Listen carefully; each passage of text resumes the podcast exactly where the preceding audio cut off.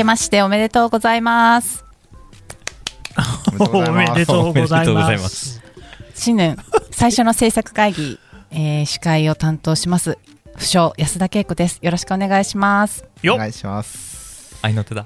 あいのよっ よ事前に合いの手を入れてくださいって言ったの おね願いしました。事ちょっと愛の手の意味があ意味が違うんですけれどもはい新年最初ということで、皆さん今年寅年どう過ごしますかっていうのをまずは聞いていこうかなと思うんですけど。それ皆さん興味あるんですかね？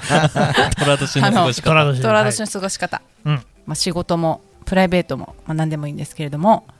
じゃあまず神田さんからお願いします。そうですね。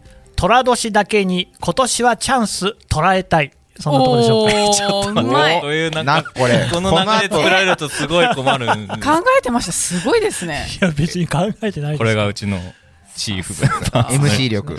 MC 力はい。何にも言ってないですけどね。はい。チャンスというと。いやいや、それはもう、ポッドキャストのね、上昇気流というのが今あると思いますんで、そこでチャンスをつかまえていくと、要するに、こう、我々のね、発信すべき価値を、こう、より多くの方に伝えたいなと。そういうことですね。なるほど、はい。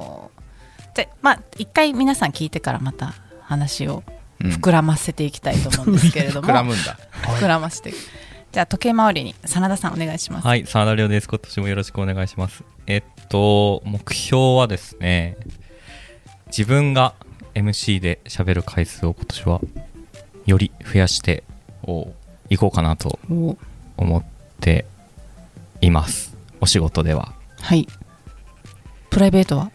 プライベートは、1年間部屋をきれいに保って生きていたいですね。重要ですね大それ事だね。なんか、やっぱ、去年を振り返ると、こう、忙しくなるとどんどん部屋がうん。荒ぶって洗うって。いっていたので、ちょっと、心と部屋をきれいに保ちたい。真田さんでも家綺麗そう。い。や、あ、でも最近断捨離を断行しまして、大学1年生の時から持ってた服とか、あついに捨てました。そういうのね。なんかずーっと捨てられないままこううん全国を一緒に巡ってたん 思い出の手編みのとかですか？そういうわけじゃない。手編みもらったことないんですけどでもなんかこうなんやかんやこう捨てようとするとこれ切ってどっか行ったなみたいなのが浮かぶじゃないですか、はいはいはいもうそういうのも心を鬼にして捨てましたなるほどちょっとなんかしんみりした話で始まっちゃったのかな そうなの。わかんないしんみりしんみり大丈夫ですかねはいじゃあ中島さんお願いしますはーい。えー、そうですね。今年もよろしくお願いします。今年ですけど、まあ、ポッドキャストね、本当に花開く年にしたいですよね。まあ、私はビジネス部門の担当なんで、本当に数字に結びつくべく、あとまだ社内でもっとね、えー、関わってくれる人の機運を高めたいなと思います。うん。なんかあの3人のお話伺ってるとポッドキャストをさらに上昇気流に乗せようぜっていうことなんですけど、うん。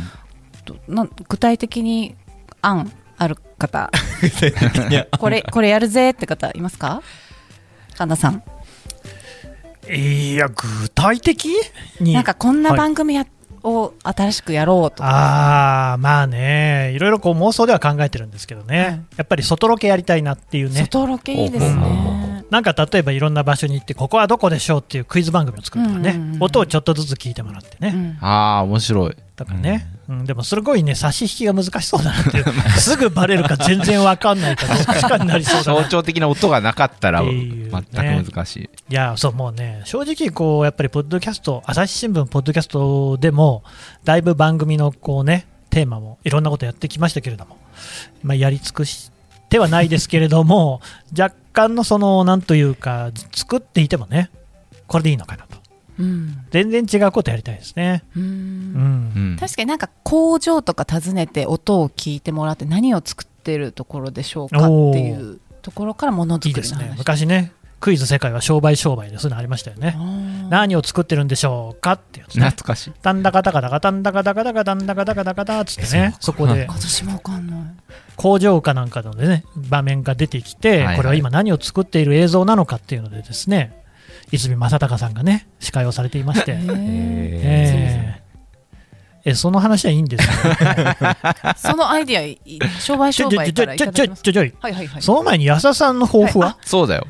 しまった、本当に。皆さん、ポッドキャスト盛り上げたいそうですが、ってあれ、安田さんはって考えてなかった。いや、えーっと、そうですね。私も去年、うん、初めてポッドキャスト制作班に加わって、少しずつあの仕事を覚えていったんですけれども、えー MC をさせてもらっている回はありつつ、あの毎回本当に反省、反省、反省しても、なんかなかなかうまく次に生かせないなっていうのがあって、あの歩みが遅いんですけれども、あの真田さんおっしゃってたみたいに回数をちょっとずつ増やして、えっと、うまくお話を聞けるようにしていきたいなと思ってます。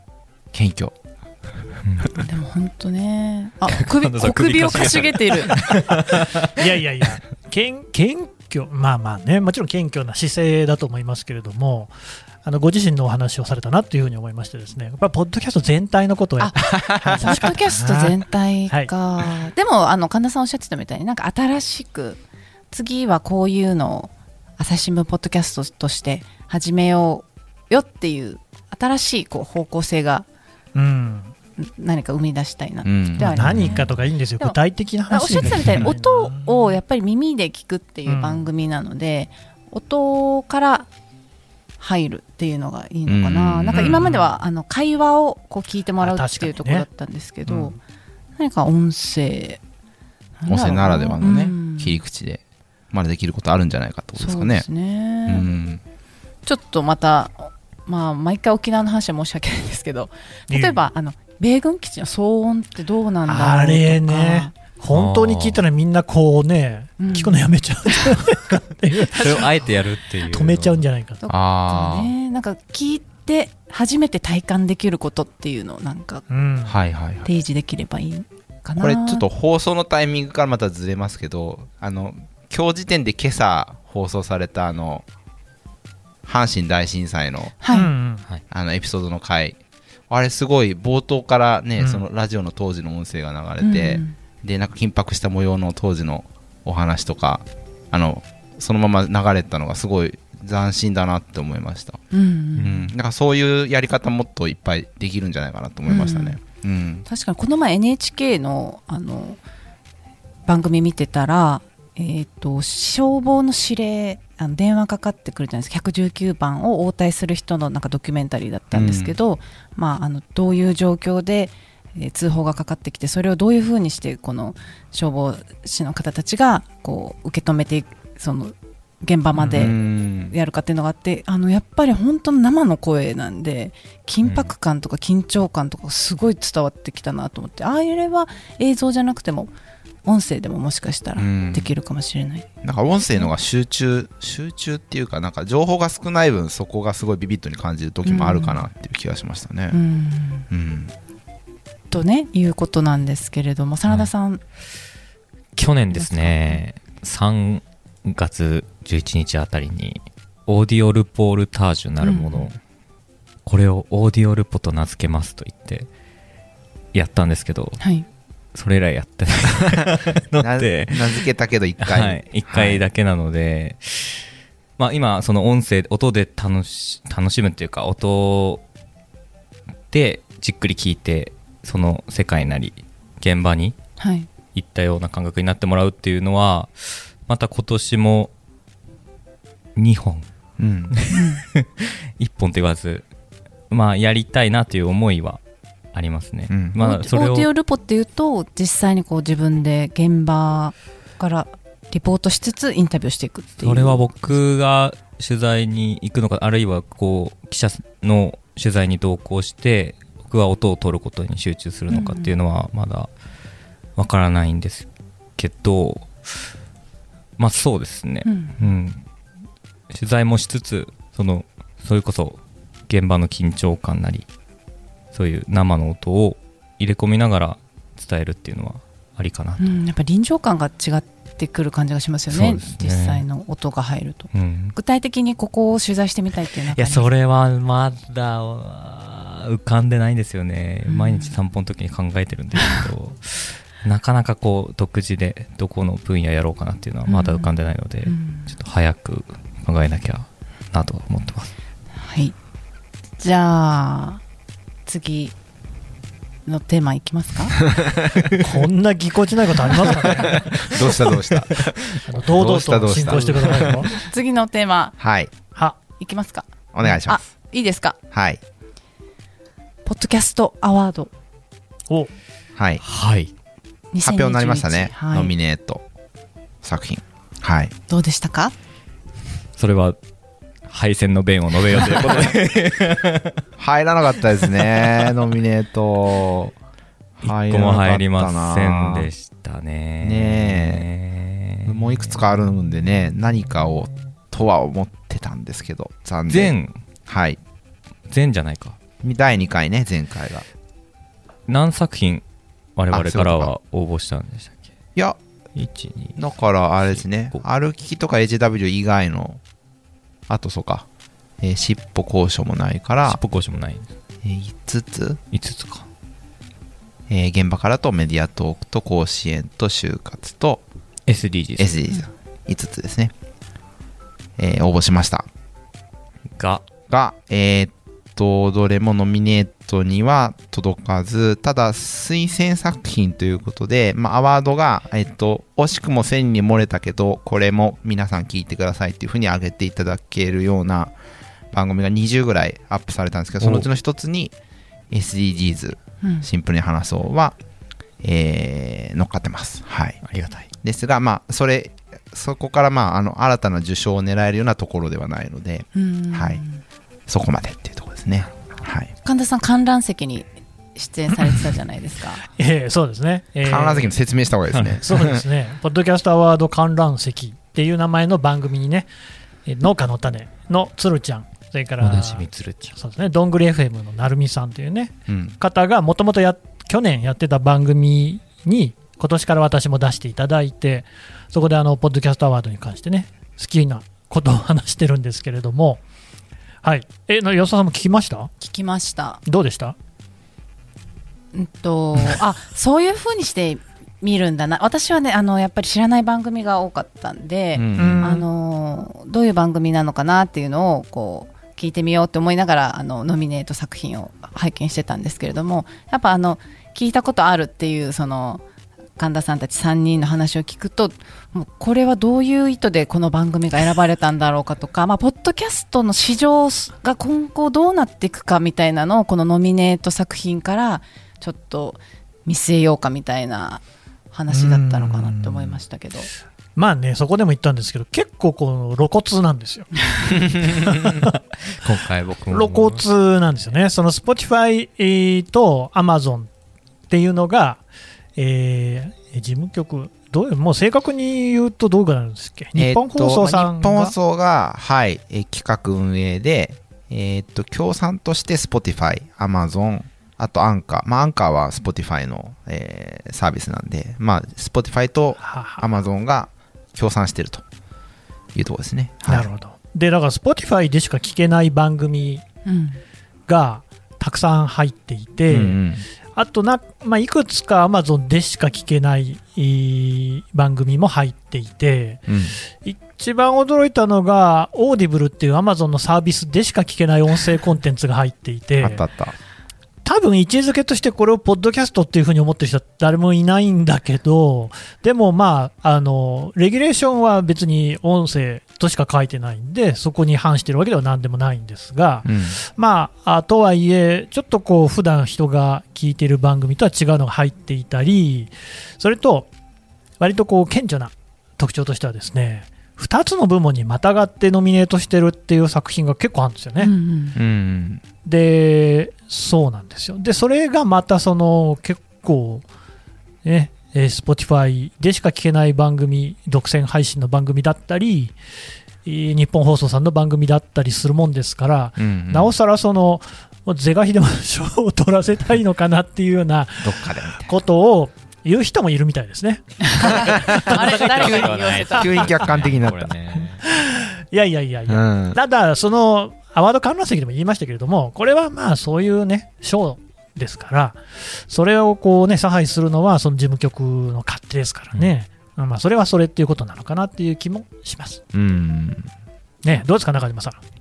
いやーそうですよねだ僕も神田さんと同じ同じ？神田さんと同じ？あんまりあなた立場的に私と同じって言わない方がいいかも。いやいやさっきファーストインプレッションでおっしゃったようなことを僕もファーストインプレッションとしては思ったんですけど、うんまあでも聞いあの改めてだから聞いてみなきゃと思っていろいろ聞き出したらいやちゃんと面白いからそりゃそう。うん。いや、やっぱり面白い順に取ってってもある程度こうなるのかもしれないなとも思った。それもまた事実なんですよ。うん。で、だから一方で、まあ、こう、オリジナル、あの、Spotify オリジナルみたいな、その、マークがつかないもので新しい飛び抜けたものが、えー今年新たにあったかっていうと、まあ、あのまあ、この分量だったのかなっていうことなのかもしれないですよね。だから、まあ、今後やっぱポッドキャストいろいろ増えてきてほしいし、まああのすごいそこの中で光るものもあってほしいので、まあこういう新しい番組始める機運っていうのを、まあどうやってえー盛り上げていったらいいのかなみたいなのを勝手になんか想像しながら 聞いてましたね。はい。なんかその観覧席の中で皆さんおっしゃってたいわゆる野良系って言われてる番組ですよね、野良系ってプロが作ってないっていうそうですね意味か？うん。でそれがあんまりないねっていうのをちょっとうん寂しがってる感じもあったと思うんですけど、野良系がやっぱり発掘されることによってポッドキャストの面白さっていうのが出てくるっていうところがあるんですかね？まあ、やっぱアワードに対して勝手に、こちらが勝手にですよ。なんですけれども、やっぱり僕らが知らないんだけれども、こんなに面白いポッドキャストがあるんだっていうのを教えてくれるっていう機能があって、で、そこは今年はまあまあ弱いなと。だから聞いたことがあるのばっかりだなっていうのはそういうことで、うん。まあ僕らは知らなかったんだけど、まあいや全部がそうなんじゃないですよ。やっぱこれは聞いたことないわっていうのも僕個人としてもありましたから。けどまあ、やっぱり2回目とか、その前の1回目、1回目の時はね、我々はまだポッドキャストやってなかったんですけれども、の頃のこう顔ぶれを見ると、比較すると、うん、ちょっとどうかなっていう気はどうしてもしちゃう。例えばですけれども、まあこれしょうがないっちゃしょうがないんですけれども、もうコメディ賞の部門なんかは全部芸人さんじゃないですか。うんうん芸人さんがそれは確かにね、トーク力とか抜群だし、面白いのはもう間違いないんですけれども、一個ぐらいなんかちょっとね、素人さんのやつも入ってたらよかったそっか。これ全部芸人さんなんですね、5つって気は。しちゃうしう、ん。うーん、ってとこですかね。ただね、それはね、あんなそそこをこう言ってもせんないところもあるし、うん。もう一つには、確かに、これもね、カワアラワード観覧席で、成美さんがおっしゃってましたけれども、多分やっぱり、ポッドキャストの象徴的なこうタレントっていうか、有名人というか、を、えー一つ確定させたいんだろうなと。うんうん。ブログといえば、なんか真鍋かおりさんとかね、はいはい、うんうんまあ、中川翔子さんとかもそうかな、うん。昔結構そのタレントさんで、この人がでもすごくやってるみたいな脚光を浴びて、そこからブログが有名になるみたいなうん。パターンを何かしら用意したいんだろうな、それはプロモーションとしては当然そうすべきだろうと思うし、それに値するような人たちっていうのがいろいろノミネートになっていくっていうのも、これまた当然、必然というかね、うん。うん。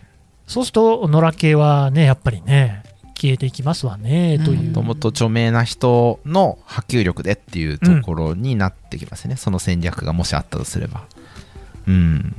なんかそれで言えば私あの氷川きよしさんとかの番組「キーのおかえりご飯は、私これあの朝日新聞ポッドキャストで神田さんがあの大阪の栗林さんと一緒にえどんなポッドキャスト聞いてるっていう回があってでそれでポッドキャスト番組お互い聞いてるものを紹介された中にあった一つでそこから私も聞き始めてみたんですけど、やっぱあのいなんていうかパブリックイメージと全然違うことうん。をこのポッドキャストでやってるわけですよね。でうん。すごくなんか正直な言葉とかがなんかこのストレートに届くっていうかでなんか距離が勝手に縮まった感じがあって 私と氷川さんの距離が。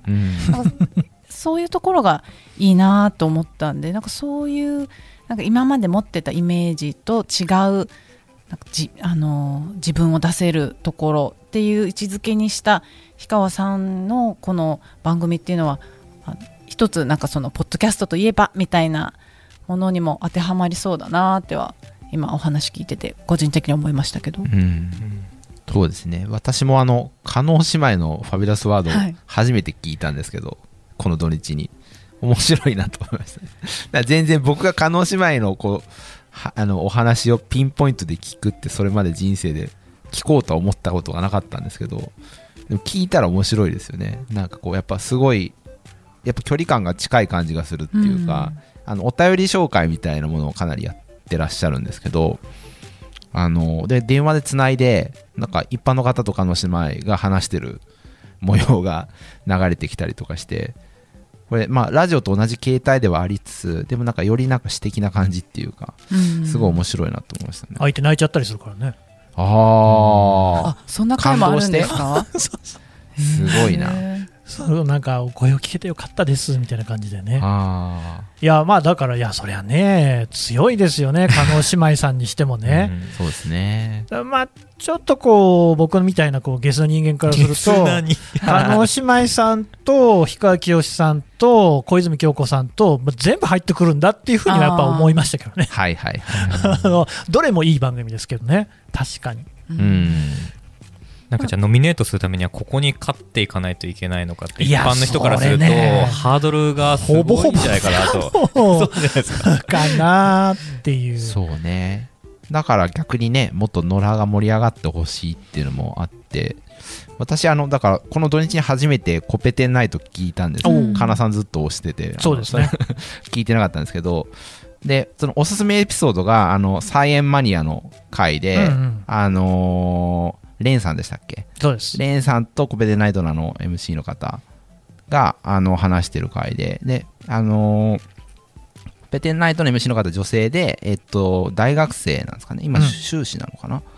えっとで、まあ、その大学生の等身大の話とあのーまあその宇宙関係のあの専門的な分野の話がいろいろないまぜになって。でやっぱそういう話そでレンさんと一緒になんかその、まあ、うちでポッドキャストのエピソードで出してるようなその理系上の悩みとかその研究職のキャリアパスが日本ではちょっと厳しい問題とかなんかそういう話をされていて、まあ、すごいなんかうちが報道としてこういうものを扱うのもありますけどその現場の方のその身につまされる話としてそういう話が展開されるのもすごい聞き入ってしまってうん。だそれが逆にそのノラポッドキャストの良さなのかなっていうその、まあ、ビジネス職がない中で、まあ、そういう方の熱意でもってそういう、えー悩みとかごとに、えー情報発信されるっていう。でそれがまあ声によってすごい伝わるっていうのがまあ面白いなと思いましたね。うん。うん。確かに私あの神田さんが前にこれも紹介されてた令和ギャルの。ああ、ギャル。令和ギャルズの、なんだっけ、愚か村だ。あ愚か村、はいはい。あれもあ聞きました？聞いたんですけどあれもあの今中島さんがおっしゃったような感じの感想を私も持って、うん。あのそのギャル3人が これは美顔器の回だったんですけど 面白いです。ね。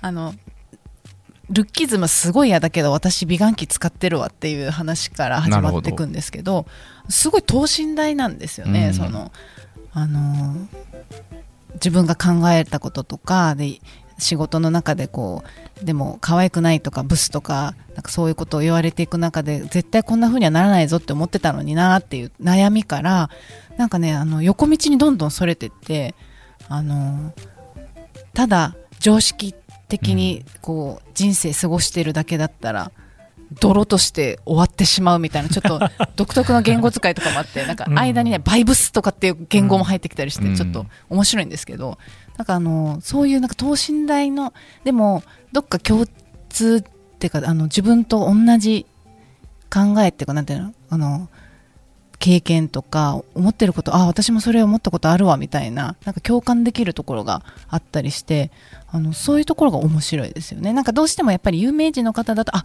この人って実はこうなんだっていう発見もあって面白いけどあの、まあ、氷川さんとか叶姉妹までいかなくてもなんかあの近い感じの話を声を通じて聞けるっていうのはやっぱポッドキャストならではの良さなのかなと思いました。あれ面白いですよね。あの愚か村のギャルたち、えーっとね、まあまあ有名な人だから、あごめんなさい あのラッパーのアッコゴリラさんとね。あそうそうそう。まあまあ有名な人だから。ただまあ確かに失礼しました。まあそれは小泉京子さんとかね氷川きよしさん級かって言われたらまあ多分そこまでではないので、うん。その辺のねまあうん感じっていうのがよりこう等身大というかね身近に聞けるところかなっていう。そりゃだって「紅白歌合戦」出てる人とかとはやっぱちょっと違いますからね。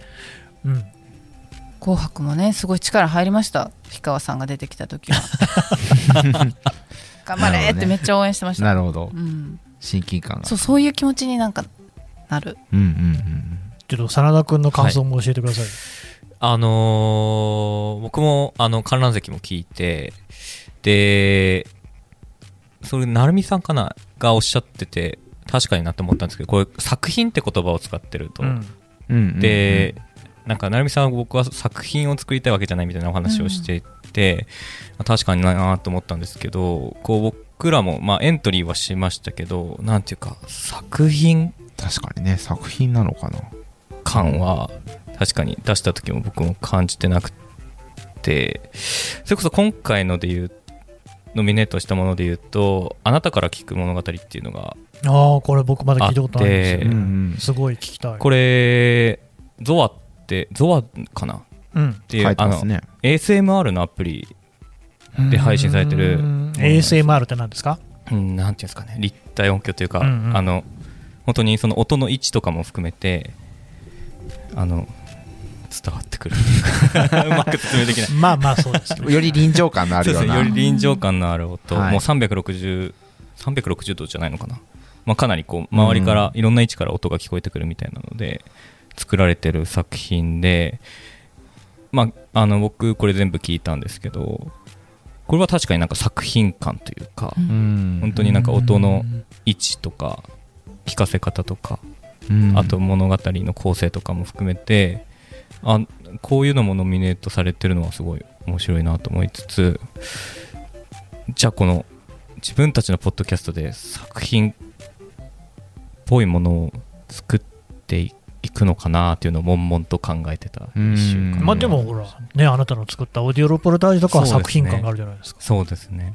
だからああいうこう作品感のあるものを年になんか企画して頑張って作ってみるっていうのは姿勢として必要なのかなっていうのは個人的には思いましたけど。やっぱりめちゃくちゃ大変だったでしょ？めちゃめちゃ大変でした 時間めちゃくちゃかかったもんね。そうなんですよ。だからこうやっぱりこう毎日配信しつつうん。あれも作るってなるとこう影分身の術を使わなきゃいけなくなってくるわけ。うん。一人でできるのかっていう。そうなんですよね。うん。だからなんかこう逆にこう毎日配信にこだわらずにそういうの作りますっていう期間とかを設けることもありなのかなしなのかっていうのを考えたりいろいろしてましたけど、まあでも今回例えば対象に入ってるのがゆる言語ラジオハイパーハードボイルドグルメリポート氷川きよし危機開会明快辞典ビジネスウォーズ。でここれで言うとまあかなり作り込んでる作品っぽいのはビジネスウォーズそうですね。ビジネスウォーズはそうなんですけど他は必ずしもそうではないっていうか。まあそうですうねんまあその1話1話でなんかコンセプトがあってえー、ゆる言語学ラジオだったらまあそのね言語学のその特定のトピックスについて深掘りしますみたいなのを毎回作っていくってことだと思うのでまあある意味作品とも言えると思うんですけどでもなんか別になんでしょうね、まあ、作り込んだそのラジオドラマしか作品的ではないみたいなことでもないのかなって気はしましたけどね。うん。うん多分ねそこをねあんまり真剣に考えてもね解はないと思いますよ、うん確かに。うん、なぜならその事務局が 選んだものが ノミネート作なのでっていうね,、ね。ことにはなるかなっていう感じがしますけどね、うん。うん。とはいえこのノミネート作はやっぱり多くの人に聞かれてるだろうなっていう感想が最初にあったと思うんですけどそこから我々がじゃあ何か取り入れられることっていうかこういうところは真似できるかなっていうのってありますか？じゃあこれいっちゃおうかな初めて。お。あのーですねえーベストパーソナリティ賞にノミネートされている超相対性理論っていうねのあるじゃないですか、うんえー古典ラジオの深井さんとか3人でねお話になってる、うんうん。まあ、こっから僕はインスパイアされてメディアトークの伊藤さんと奥山さんを呼んで3人で喋る会を作ってますからね。ああそうなんですね。なるほどなるほど。もう聞いてすぐあやろうと思った、3人のやつ。んん。そうですね。だからもうあの僕結構本当にいやまあ分かんないですけどでも日本でも相当こうね指折りのポッドキャスト聞いてる人間だと思うんですよ、うんめっちゃ聞いてますからね、うんうん。でその自分で聞いてあこれいいなと思ったもので取り入れられるものはこれまでも割と要素としては取り込んでいるかなうんって感じしますね。この3人でやお話ししてるところのどのあたりがおいいなと心惹かれたんですか？ああやっぱこの定談じゃないですか。対談じゃなくて、これまであの基本的に朝日新聞ポッドキャストも1対1でやってるんですけど、うん。じゃなくて定談にすることでいろいろとこうねよりなんていうのかな複雑になるんですよ。ううん。んつまり伊藤さんの言ってることに岡山さんがツッコミを入れたりとか、そういうその、まあ、MC じゃないところでもこういろいろなやり取りが生まれる。であと相対化っていうのもその3つの点をねで行われるっていうところでより深みが出ると、うんもう深井さんって人ものすごい頭のいい人で古典ラジオ聞いてる人だったらですね本当にこうすごい人だなっていうのはよくわかるんですけど、うんこの3人の中にいると深井さんよりも頭いいこと言う人が2人他に あ深井さんよりもって言うとあれだけど同じぐらい頭いい人が2人いるんですよね。うんっていう中でねこうね深井さんが相対化されていくっていうことがね僕にはめちゃくちゃ新鮮だったんですよね。うんうんっていうようなことっていうのはやっぱり3人だからできるのかなっていう感じがしますね。そうですねやっぱなんか3人だとこうヒエラルキーがこうなんか一度できてもすぐ崩れていくというぐちゃぐちゃにかなる。うん、だからそこの面白さっていうのはやっぱありますよね、まあ、その分取り回し大変なのかもしれないですけど。うんでもやっぱ有機的になる感じはしますよね。ううんん。そういう意味ではすでに取り入れているという。そうです。はい。実は 今回はまあちょっと残念だったということなんですけれども。いやもう二度と入んないじゃあれ？うん。狙えない？今年？いやいやいやいや。なんなんですか？うんどうしますか？狙い狙いますかっていうのが僕は。狙う必要は別になくて あの僕らは一応その報道をねやるっていうこう目的の中で大目的の中でこれをこうポッドキャストではじゃあどうやっていくのかっていうのは考えていかなきゃいけないけれども、うん別にアワードを取るためにポッドキャストを作ってるわけではないということはねまず第うんうん1に入りますよと。うんただ、まあ、ノミネートは毎年したらいいと思いますよ。ひょっとしたら入るかもしれないので、うんけど、今年のを見ると、こりゃ厳しいなっていう感じはうんしますね。SDGs シンプルに話そうは、推薦作品に入れてもらってすごくありがたいんですけれども、僕はね、あの番組はかなり自信があるんですよね。日本の SDGs に関するコンテンツの中でも、最も、最もって言っちゃった。あの 自分の言葉で喋っているっていう風には自負してるんですよ。うんうん SDGs っていっぱいいろんなところで聞くけれども自分のこうものとして自分の言葉で語るっていうことができるっていうのをぜひやりたくってそれはあ割とできてると思ってるんですけど、っていうところで言うとですね入れていただいたのはありがたいんだけど、まあ、もうちょっと頑張れたかなっていう気もするんですよね。うん。なんで、まあでもそれは、あのーそんなこと言ってもしょうがないことです。し、むしろさっきの中島さんの話もあったけれども、朝日新聞ポッドキャストの方で、こんなにいいポッドキャストがあるんだよっていうのをどんどんね、発掘紹介していって、うんうん。もし可能であれば、そのポッドキャスターさんにゲストとして出演してもらうっていうことは、今後増やしていきたいですね。うん。それすごいいいですね。いいでしょ？うん、実安田さんやる？際に来てもらって、やり取りもできできればね。まあ近い人だったらね、リモートでもいいですしね。ううんんいやなんかそういうねショーケースみたいな役割を我々がねまあそれを、まあ、報道機関として担うっていうことですよねそうなんですよ。まあ、それによって、まあ、ポッドキャスト界隈を、なポッドキャスト聞か聞いてなかった人とか、えー聞いてる人の中でもよりね、あの楽しい物事を見つけて、えー習慣になるとか、たくさん聞くっていうことになればってことですよね。うん。確かに私も大体紹介してもらったりっていうかあのこれ面白いよとか、うんうんうんうん。あのあとそのコンテンツの中でも、えー2021年の神回はこれだみたいなエピソードを聞いたりとかなんかあのやっぱ紹介してもらえるとあの入りやすいですよね、うん聞きやすいっていうのがあるいいんじゃないかなと思いましたであの真面目な話をしてきましたけどせっかくなんで皆さん個人的なあの抱負を今年のね 個人的な？最初言ったじゃない。え個人的言いました？あのあのいやあんまプライベートってこと？そう。真面目その制作じゃないところで、制作じゃないところでですか？うん。えー、っと安田さんはじゃあまずえーあと鳥の方が良かったですか？私はあのー運動をしたいと思ってます。あの漠然。何ですか運動運動してなかった。あ全然運動ししてないです。コロナになって本当デブ症になってジャージで1ヶ月近く過ごすみたいな。いやど着替えてるでしょ着替えてはいない着替えてないとは言ってないですけど。そのジャージで外に出られる範囲っていうのがどんどん広がっていっちゃって。あなるほどね。そう。ちょっとそこまで的なやつがどんどん広がってどんどん広がっっていっちゃってでかつ運動しなくなったんで、うん。ちょっとあの今年40にもなるということもありましてちょっと体を作っていきたいなと思っています。なるほど。じゃあ神田さん。僕ですか？はい。僕はね今年も不退転の決意で決めてることがありましておすごい。固い決意。あのパーマを当てようと思ってますね、えね今髪の毛伸ばしてるんですよちょっとね。だいぶあの薄汚い感じになってるんですけれども。待ってこれ以上キャラ濃くしてどうするんですか？もうね飽きてんですよ何もかもに。まず一番自分に飽きてるので。突然投げやりながら。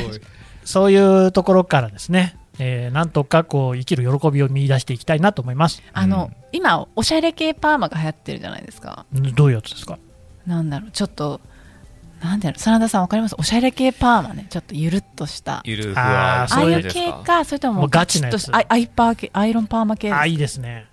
とか本当はやっぱりだいぶ髪の毛伸ばさないといけないみたいですけど本当はアフロにしたいんですよ。あー。かなり伸ばさないといけない、あれはすごい難しいらしいんでちょっと初心者にはねあと僕もいい加減いい年なんで あのあんま強いことやるとはあのつるりといくかなっていうこう危機感もこれありですね。どの辺でアフロダメージ大きいって聞きます、そうらしいんですよね。なんでちょっとそこら辺は美容師さんとこうね ご相談しながらいいところで折り合いをつけたいなと。すごい楽しみにしてます。それいつどうなんだろいやわかりません。全然あのでもいやりたいです。なるほど。はい。楽しみにしてますじゃあ真田さん。僕最初に掃除って 言ったのとあとなんだろう。まあ僕も30歳になるんです今年。なので。若い。いやもうなんか曲作ろうかなと。お なんかみんなすごいですね。うそれ流してくださいよポッドキャストで。で なんかやっぱりこう長崎新聞さんとコラボして、あの社歌を初音ミクでやるっていうのもいろいろ聞いたりとかして、いやこれ曲作んなきゃダメだなと思いながら、へー。なんか今年作れればいいなと。曲ってどうやって作るんですかそのピアノで作る人とかギターで作る人とかいろいろ。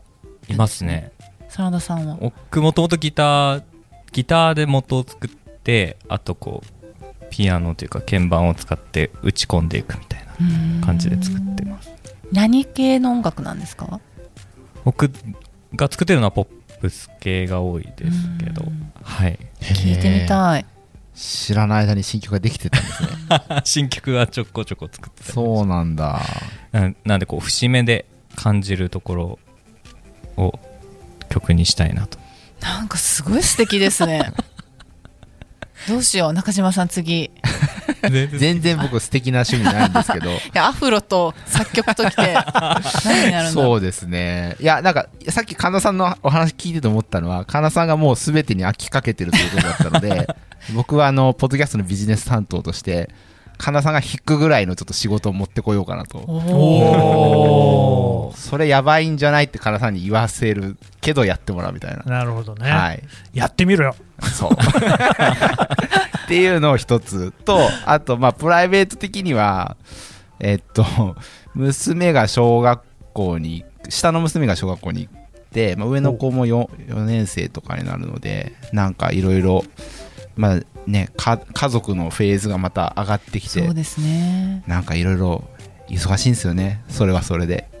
ちゃんとそこにコミットしてはい。まあもう小さいうちでしかなかなかあの 構ってもらえないと思うんで今のうちのお父さんやっとこうと思います。はい。次の春で4年生になるってことですか？そうですね。上の子が4年で、下の子が小1になります。もうあ5年生小一になる。6年生になるとねお父さんとはねそうね。もう出かけてくれない。両方。そんな早いんですか？そんなもんじゃないですか？そんなもんなんですか？安田さんそうだっですか私もう反抗期めちゃくちゃ長かったです。ねは、自分で言う。長期にわたる反抗期。長期にわたる反抗期。怖いな、いつくんだろうな。だったんそう。でこ両方。の1年大切ですね。そうですね。両方女の子なんで、うんうん 今のうちかなと思って。うん。うんはい。そんな感じです。ああの、はい。すいません。ちょっと一個ですね、はい。お知らせをしておきたいことがあるんですけれども。口が。はい。